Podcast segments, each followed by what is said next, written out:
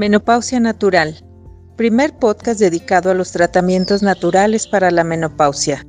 Conoce qué es exactamente lo que tienes que hacer para conservarte saludable, juvenil y atractiva muchos años más. Bienvenidas.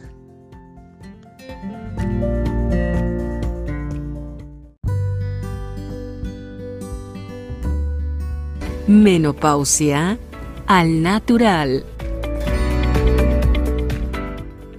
Debido a la enorme cantidad de llamadas, de correos, de entradas de preguntas en el Facebook Centro Engel México y Centro Engel sobre el tema de las histerectomías, a las miles de preguntas que nos llegaron, a los miles de comentarios, a las miles de historias, muchas de ellas muy tristes, de mujeres que han tenido este problema de las histerectomías. Está conmigo, están conmigo dos doctoras consentidísimas de Centro Engel, eh, la doctora Georgina Matienzo, médica de la UNAM, y la doctora Graciela Herrera, una doctora eh, pues mega consentida por toda la clientela de Centro Engel, la doctora más solicitada para consultas y eh, con la doctora Matienzo que estuvimos platicando hace unos programas sobre este tema candente de las histerectomías. 70% de nuestra clientela son mujeres a las que les han quitado la matriz o la matriz y los ovarios. Entonces por eso es muy importante que entiendas qué sucede en tu cuerpo cuando te quitan órganos tan importantes como son la matriz y la matriz y los ovarios. Eh, ¿Qué sucede en una operación, doctora? Bueno, en primera se habla de la herida quirúrgica. Sabemos que toda herida conlleva una secreción de hormonas del estrés, cualquier herida, accidental o no. La herida quirúrgica precisamente representa también eso, la secreción de hormonas del estrés. ¿Cuáles son estas? Cortisol y adrenalina. Entonces, el simple hecho de que el cirujano entre a hacer la incisión quirúrgica, ya desde ahí la mujer empieza a secretar esas hormonas del estrés. Aunado al estrés que trae el propio cirujano, que también está secretando esas mismas hormonas si se opera en viernes, sábado. Ah, peor, ¿eh? peor, devastador. Se dice que una cirugía programada que se haga a principios de semana, porque si no, ¿qué es lo que sucede al final? Se van de fin de semana, dejan al residente encargado, no hay suficiente personal ni médico ni paramédico, entonces resulta devastador esta situación. Entonces, cortan y desde ahí empieza esa situación de estrés, tanto por parte de la paciente como por parte del cirujano y del equipo quirúrgico. Luego también estaba leyendo que si operan a una mujer la segunda mitad del ciclo menstrual, mm. la mitad en la que está produciendo progesterona, los resultados en la operación son mucho mejores a que si la operan la primera mitad del ciclo menstrual en que no produce casi progesterona. Eso es bien importante porque sabemos que la progesterona nos quita el estrés, contrarresta estas hormonas de las que estamos hablando y es antiinflamatoria. Entonces, de hecho, la cicatrización es mucho mejor. Por eso él hablaba de eso.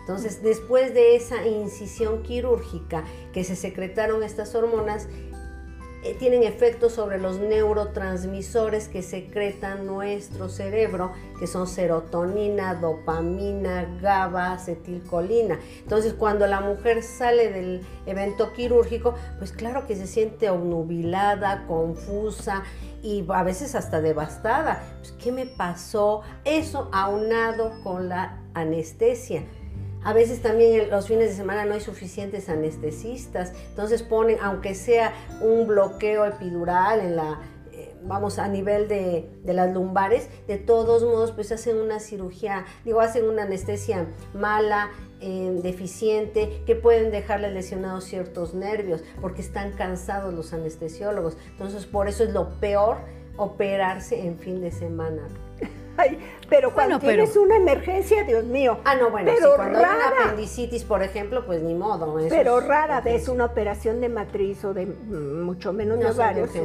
Son programadas, todas son programadas porque además, pues la mujer tiene que decidir porque las histerectomías actualmente, pues no cuestan dos pesos. Entonces, Qué problema tan tremendo, sí, porque las secuelas que puede dejar esta cirugía o las complicaciones van desde que le den un eh, corte al uretero, a la vejiga, ¿sí? al propio intestino, ¿sí? Además, ningún cirujano puede saber al 100% si la mujer va a formar queloides, esas cicatrices horribles que quedan en la piel, o va a formar adherencias. no sabe un No sabe, no puede saberlo, es imposible. Y entonces ya la mujer lo vive después de la cirugía. Oiga, ¿por qué tengo esta cicatriz tan fea? Bueno, es que tú tienes esa tendencia a formar queloides. Entonces, amiga, ¿te imaginas que te sometes a una cirugía y te dejan toda marcada, toda cicatrizada. Pues por, por, dentro. Deja tú por fuera, pues te pones unos calzones bien sexys y lo disimulas. Pero. Pero por dentro se forman esas adherencias que son como. Eh, chicles o ligas que van de un órgano hacia otro, que a veces hasta con el movimiento ya se siente la retracción, el dolor y muchas incluso dejan de hacer ejercicio. Entonces, ¿qué pasa después de Porque bajan las hormonas. Claro bajan las hormonas, la idea de que te quitan la matriz y te dejan los ovarios y, tus hormonas siguen igual, pues no. la doctora Winifred Kotler en este su libro, Hormones and Your Health, que es un libro que tienes francamente que comprar y leer.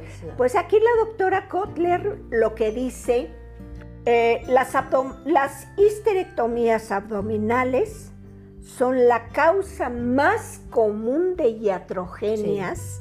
Fíjense, daño ocasionado por un doctor sin ninguna intención, este, en el, por ejemplo, al nervio femoral. Por eso muchas, como esta Teresa Bermea, que se quedó ahí, coja no sé cuánto tiempo, seis meses. Bueno, eso es que lo mejor de los casos. Lo pero hay gente que queda coja todo el tiempo, ¿eh? Todo el tiempo. Sí, cierto nivel de claudicación, pero sí. Eso sucede en el 11% de estas cirugías. Daño al nervio femoral. Eh, problemas más serios pueden ser daño al tracto urinario, o sea, eh, a, los ureteros, que comunican el riñón con la, vejiga, daños a la vejiga. Aquí está escrito, ¿eh? Y lo que publica esta doctora está respaldado por toda una serie, fíjense nada más del libro, esta parte, esta parte son exclusivamente referencias científicas. Tres de cada mil mujeres tienen algún problema de iatrogenia médica. Y tres de cada cien mujeres, no, tres de cada cien tienen un problema de iatrogenia y tres de cada mil se mueren en la operación. O sea, es una operación mayor que te afecta seriamente. Eh, de cada mil, por ejemplo, 15 dañan el uretero y 30 se daña la vejiga. Sí, es muy cierto. Y está perfectamente, y habla aquí, esto está documentado. Ahí están los estudios científicos que hablan. Entonces, la operación es cuando realmente pone en peligro tu vida. Antes no. Bueno, este asunto de las histerectomías sí este, hay que considerarlo a fondo, entenderlo muy bien. Tú que eres una mujer a la que le quitaron la matriz o le quitaron la matriz y los ovarios, tienes que entender qué pasó con tu cuerpo, qué pasó con tu cuerpo a fondo para saber exactamente qué es lo que tienes que hacer, para que vuelvas hacer. Recobres la bioquímica de una mujer sana de 40 años y esta bioquímica la tienes que mantener hasta el último de tus días. Con esto realmente, si cambias, cambias la manera en que vas a vivir tu calidad de vida, tu calidad de vida. Porque las histerectomías sí. Cambian todo, cambian. Tú eres una mujer antes de esa cirugía y eres una mujer totalmente diferente después de esa cirugía. Y eso es lo que yo se les comento a mis pacientes, porque muchas llegan a la consulta con muchas inquietudes, muchas dudas alrededor de la operación, lo que pasa después de la operación. Y yo siempre se los recalco, o sea, ¿sabes qué? Tu cuerpo era otro totalmente diferente funcionando antes de esa cirugía y eres otra totalmente diferente después de la operación. Y después de esa operación marca una gran diferencia si te dejan tus ovarios o te quitan todo. Porque también hay esas grandes diferencias. La mujer que le dejaron sus ovarios y la mujer que le quitaron matriz y ovarios. Entre ellas también hay una gran diferencia en cuanto a las molestias que van a presentar. Y tratamientos también, que deben seguir. También, también. una tremenda diferencia en una mujer que tiene matriz y ovarios. Tienes matriz y ovarios es una cosa, te quitan la matriz es otra y te, quitan, matriz y ovarios, y es, otra cosa. Es otra sí, y como comentaban, o sea, son cirugías que de, por su complejidad sí deberían de los cirujanos hablar claramente con las pacientes cuáles serían las complicaciones a las cuales se podrían enfrentar, ¿no? ¿Cuáles son las consecuencias de esta operación? Pero es que las asustan, les dicen, no, no, no, la matriz nada más sirve para formar miomas y tener hijos. Y no pertenece a tu cuerpo prácticamente. O sea, bueno, si la mujer desesperada se la decide quitársela, así que me quiten estas molestias, pero no le dicen todo lo que conlleva esa cirugía posteriormente incluso la cicatrización. Como, no, una operación sencilla, ¿verdad? Sí, pero no, los cambios que hay en el cuerpo, desde la, desde, fíjate, mujeres que a lo mejor tienen rechazo a la sutura y entonces hay, la, la, herida se abre, la herida no está cerrando, entonces tienes que tener curaciones subsecuentes porque no te está cerrando la herida, tienes un cuadro ahí de un riesgo de infección porque no está cicatrizando y todo eso pues no lo van a platicar. Cuando se infecta, decía un maestro de patología, a la grasa hay que tocarla como una dama, así hay que tratarla. Entonces, mientras incluso hay más panículo adiposo, o sea, más grasa abajo de la piel, hay que tratarla con más cuidado. Ni siquiera se les dice, oye, pues lo ideal sería que bajaras un poquito de peso para que tu cicatrización sea mejor, para que no tengas secuelas posteriormente. Y tiene más riesgos, obviamente, una mujer con sobrepeso, porque además la grasa acumula muchas toxinas. Entonces va a tener una rehabilitación de su cirugía, una convalecencia mucho, muy diferente, más complicada. A lo mejor todo cursa muy bien y de repente ha salido del quirófano, la paciente está en perfecto estado y de repente a terapia intensiva dicen los familiares, pues, ¿qué le pasó a mi paciente si estaba muy bien? Ah, no, pues es que tuvo un émbolo, ya sea un émbolo de sangre, porque se formó un coágulo, o un émbolo de grasa. Entonces, eh, volvemos a lo mismo, es más frecuente en mujeres que tienen sobrepeso. Y el émbolo se puede ir a los pulmones, a los riñones, al cerebro, y ahí quedaste. Ese problema de, los coágulos en los pulmones después de una operación, que es un problema común en muchas operaciones. Yo pienso que muchos de los químicos que le inyectan, yo desde mi punto de vista de química, de los químicos que te inyectan, en realidad eh, te producen esos problemas de coagulación. definitivamente. Entonces, si ese coágulo se te va al pulmón, ¡ah, caramba. Sí, ¿no? Y, esa es otra cosa frecuente. Sí, lo oye uno frecuentemente. y además Eso de la cicatrización que en Facebook recibimos fotos a cada rato ah, de cicatrices de todos tonos morados, negras, que no cicatricen. ¿Qué hago para que me cicatrice? No, y además no les dan ni siquiera, hay eh, productos, hay medicamentos que están hechos a, base de cuestiones naturales, que son antiinflamatorios, que son fibrinolíticos, o sea, que evitan la formación de esas adherencias, de esas cicatrices Porque una fibrosis, se de cuenta que es una cicatriz toda desorganizada. Exacto. Es como una malla, ¿cómo te diré? Como un estambre que lo tiraste y todo se hizo la madeja bolas. Ah, Eso es una fibrosis.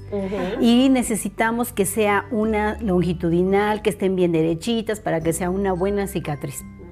Entonces lo que tú haces con EPA-DHA, con lo que tú estabas mencionando, es lograr que la célula haga ese caminito que sea lo más acomodadito, lo más recta, para que el tejido esté lo más parecido a como era antes de ese corte porque si no entonces se forma esa malla toda sin organización, que es lo que ocasiona el dolor, el que no se puedan incorporar lo que tú estabas mencionando hace rato, ¿no? Sí, aminoácidos también, que son formadores de colágeno, porque la piel precisamente tiene colágeno, pero por dentro también tenemos esas fibras de colágeno, ¿sí? Que son las que unen a las células y unen a los tejidos, a los órganos incluso, para que no estén todos revueltos, obviamente, sí, pero con cierta, eh, cierto espacio entre cada uno para que también no estén todos pegosteados, que es lo que pasa con las adherencias, y que afortunadamente con esos aminoácidos lo podemos evitar y dar una buena cicatrización. Te venden la idea que es una operación sencilla con fines preventivos. Pero ¿qué pasa en las mujeres histerectomizadas? Ellas sí tienen molestias. Se refiere que al día siguiente o horas después de la histerectomía empiezan a sentir una ansiedad terrible y unos bochornos impresionantes que ni ah, lo tiene una mujer que empieza ya con la menopausia como tal. Es devastador. Entonces les empieza a afectar su estado de ánimo, por lo que decíamos hace un rato de los neurotransmisores. La hipófisis manda estímulos hacia los ovarios y los ovarios al estar en caos porque le quitaron la matriz, que es el, como la fábrica para lo que ellos trabajan, pues dicen, bueno, ¿qué está pasando aquí? Entonces mandan estímulos y los ovarios dicen, pues espérate porque no sé a quién le, para quién voy a trabajar. Y obviamente la hipófisis manda más y más estímulos y viene el caos hormonal total, ¿no? Sí, aquí lo que dice la doctora Winifred Kotler, aquí en su libro Hormones and Your Health, fíjense lo que dice ella. El, eh, sangrados hemorrágicos inesperados muy rara vez pudieran ser serios. Eh, esto puede generalmente resolverse, este problema, sin acudir a la cirugía. El, esperando, dando por entendido que al llegar la menopausia y declararse ya top, eh, eh, stop, iba a decir, ya detiene cualquier sangrado, detiene ya cualquier sangrado la menopausia. Llegas a la menopausia y ya se detiene. Espérate tantito y se detiene solo, punto. Este, pero la histerectomía va a detener el sangrado inmediatamente, pero los efectos adversos de esta resolución última sencillita, ¿ok? Son severos. Fíjense, acelera el envejecimiento. Y ahí te da el montón de referencias científicas para que comprueben lo que está diciendo. Acelera el envejecimiento, acorta la vida. Estaba platicando con ella, ella piensa que puede a veces entre 7 y 10 años menos puedes vivir por todo lo que te está ocasionando. te aumenta, te acelera la aparición de la diabetes, de la hipertensión, osteoportritis, que les dan, les dan este cortisona, metrotexate y no les checan las hormonas, por el amor de Dios. y, la lupus, obesidad. La obesidad, porque hay mujeres que, diabetes, la diabesidad también. que, es epidémica en este país. Una, una mayor dificultad con fatiga, depresión, huesos y enfermedades cardiovasculares. Habla en otras publicaciones de que pudiera triplicar tu riesgo de osteoporosis y tu riesgo de infarto. Problemas con el control urinario, la incontinencia urinaria, claro. y acabar con el bienestar marital ah, y sexual. Claro, claro. Porque ya los orgasmos internos, pues ya pasaron a la historia y se convierten en este, pues ya nomás te quedan los del clítoris. ¿Qué hace una mujer que no tiene matriz o que no tiene matriz ni ovarios? Claro que necesitamos tener progesterona, hormonas bioidénticas aplicadas, que eso es muy importante, porque nos las aplicamos en la piel para precisamente darlo de la forma más directa como el cuerpo lo ha recibido toda su vida. ¿Qué quiere decir? Que los ovarios producían sus hormonas femeninas, las mandan a sangre para ir a todo el organismo, ¿no? Al cabello, a la piel, a la vagina, al hueso. Entonces, cuando tú te aplicas un tratamiento bioidéntico natural, de estradiol y de progesterona y te lo aplicas en tu piel, va directamente a torrente sanguíneo para hacer precisamente ese camino de ir a revitalizar a todo el tejido y buscar siempre ese equilibrio, ¿no? Progesterona, estradiol, estriol, claro que también es muy importante para ayudar a lo que nosotros llamamos mucho en Centro Engel, que es la cascada hormonal, ¿no? La cascada hormonal que es un eje desde melatonina, desde DEA, progesterona, estradiol, testosterona, que algunas mujeres también lo necesitan, ¿verdad? Entonces es un balance completo y total que tenemos que tener para todas nosotras para seguir ayudándonos a mantener saludable a nuestro cuerpo, que eso es importantísimo.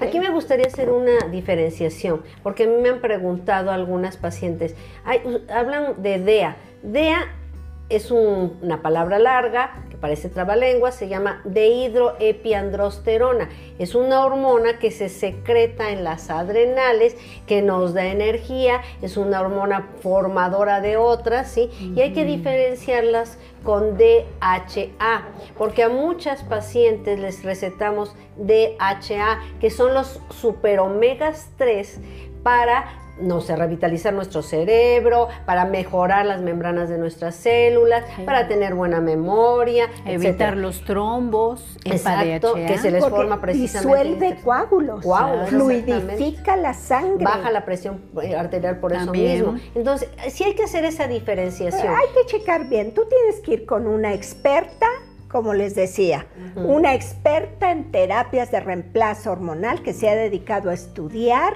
a capacitarse en eso, que tiene una experiencia con miles de mujeres, ya sabe cómo están, ya ha oído. Hay una retroalimentación, su mente abierta para retroalimentarte.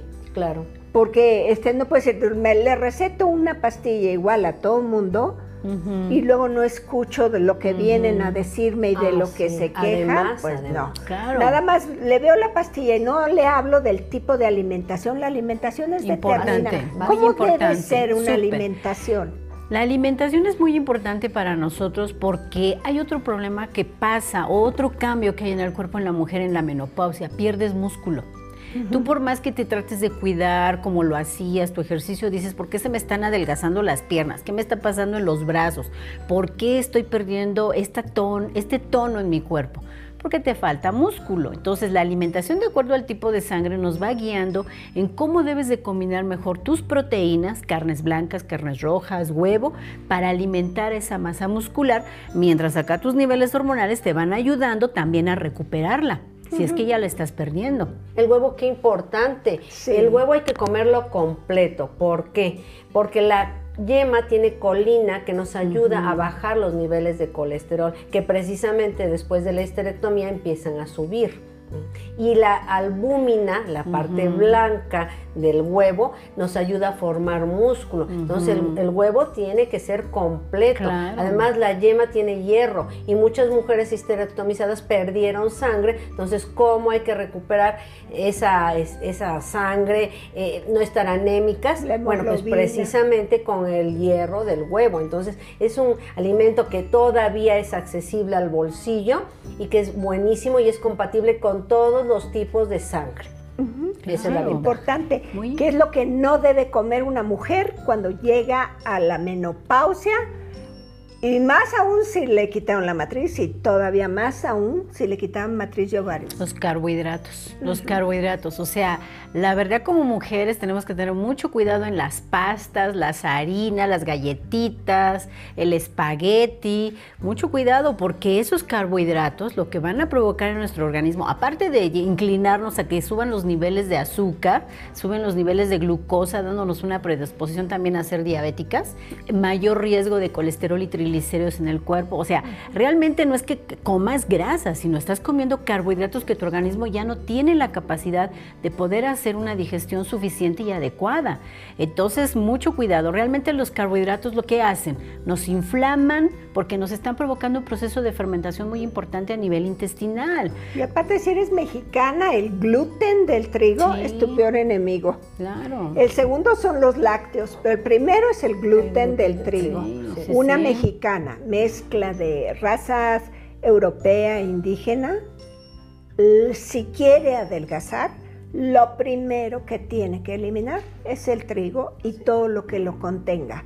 Los segundos son los lácteos. Exactamente. No va con nosotros. Tenemos que comer carne y la carne que tienes que comer tiene que ser de primera calidad. Claro. Nunca carne de oferta porque es una carne ya tratada, revivida, pintada, pintada para que vuelva a parecer carne, pero una carne que debía en realidad ser eliminada. Ya desechada, Entonces, claro. nada que venga de oferta, tú buscas lo más fino que hay, lo más natural, elimina lo procesado, lo que viene en caja, en lata o en bote, elimínalo.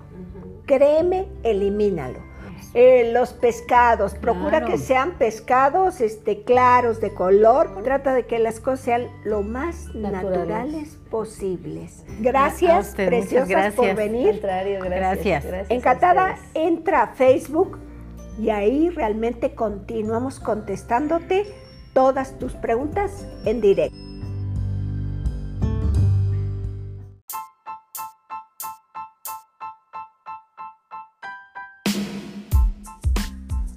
Síguenos en nuestras páginas de Facebook, Menopausia Natural y Centro Engel México. Instagram, arroba Centro Engel MX. O nuestro canal de YouTube, Centro Engel, donde compartimos contenido relacionado a temas de salud y menopausia.